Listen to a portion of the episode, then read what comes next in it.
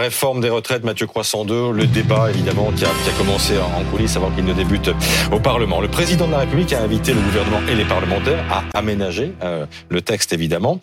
Et certains ben, ne manquent pas d'idées. Oui, c'est notamment le cas d'un député apparenté Horizon, euh, le parti d'Édouard Philippe, membre de la majorité. Il s'appelle Jean-Charles Larsonneur, il est député euh, du Finistère. Alors, il ne mâche pas ses mots euh, contre le projet de réforme des retraites du gouvernement. Hein. Je ne suis guère enthousiaste devant la réforme qui sera soumise début février au Parlement, dit Jean-Charles Larsonneur. La réforme est une évolution assez sommaire du dispositif actuel. Elle est en revanche assez brutale et manque globalement d'ambition. Il parle aussi de paresse intellectuelle.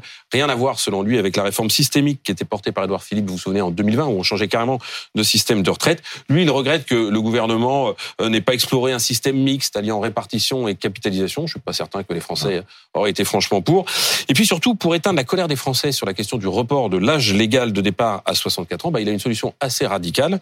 Il propose tout simplement de supprimer l'âge légal. C'est possible ça? Bah, En théorie, tout est possible hein, dans un système de retraite. Et Jean-Charles Larsonneur ne propose pas de supprimer toute mesure d'âge, mais de conserver seulement l'autre critère d'âge qui est le nombre d'années travaillées, vous savez, qui a été porté à 43 ans euh, par la réforme Touraine. Alors sur le papier, ce serait à la fois plus de liberté pour, le, pour les cotisants et puis plus de justice parce que quand on commande, quel que soit l'âge auquel on a commencé à travailler, tout le monde travaillerait le même nombre d'années, 43 ans. Oui, mais voilà, car il y a un mais. Hein. D'abord, supprimer l'âge légal, ça ne veut pas dire permettre à tout un chacun euh, de partir quand il le veut avec une bonne retraite. Il y aurait évidemment un système de décode pour ceux qui désireraient partir au bout de 20 ans, par exemple. Hein.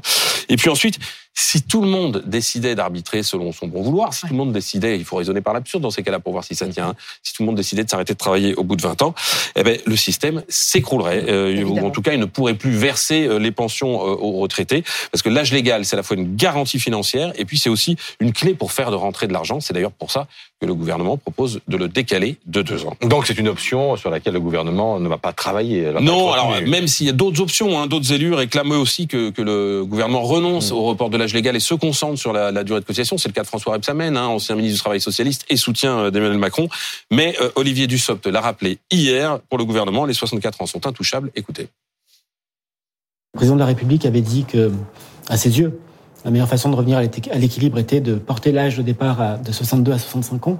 Nous avons procédé une première, un premier aménagement avec euh, le fait de retenir 64 ans et d'accélérer la mise en œuvre de, la réforme votée en 2013.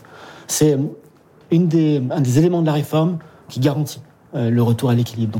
Donc voilà, circuler, il n'y a rien à voir. Mais on voit hein, que les idées et le mécontentement mmh. montent, y compris euh, dans la majorité, où certains euh, députés ont d'ores et déjà annoncé qu'ils ne voteraient pas le texte en l'état. C'est le cas par exemple de l'ancienne ministre Barbara Pompili, hein, qui était mmh. membre du gouvernement mmh. euh, de, de, Jean Castex notamment.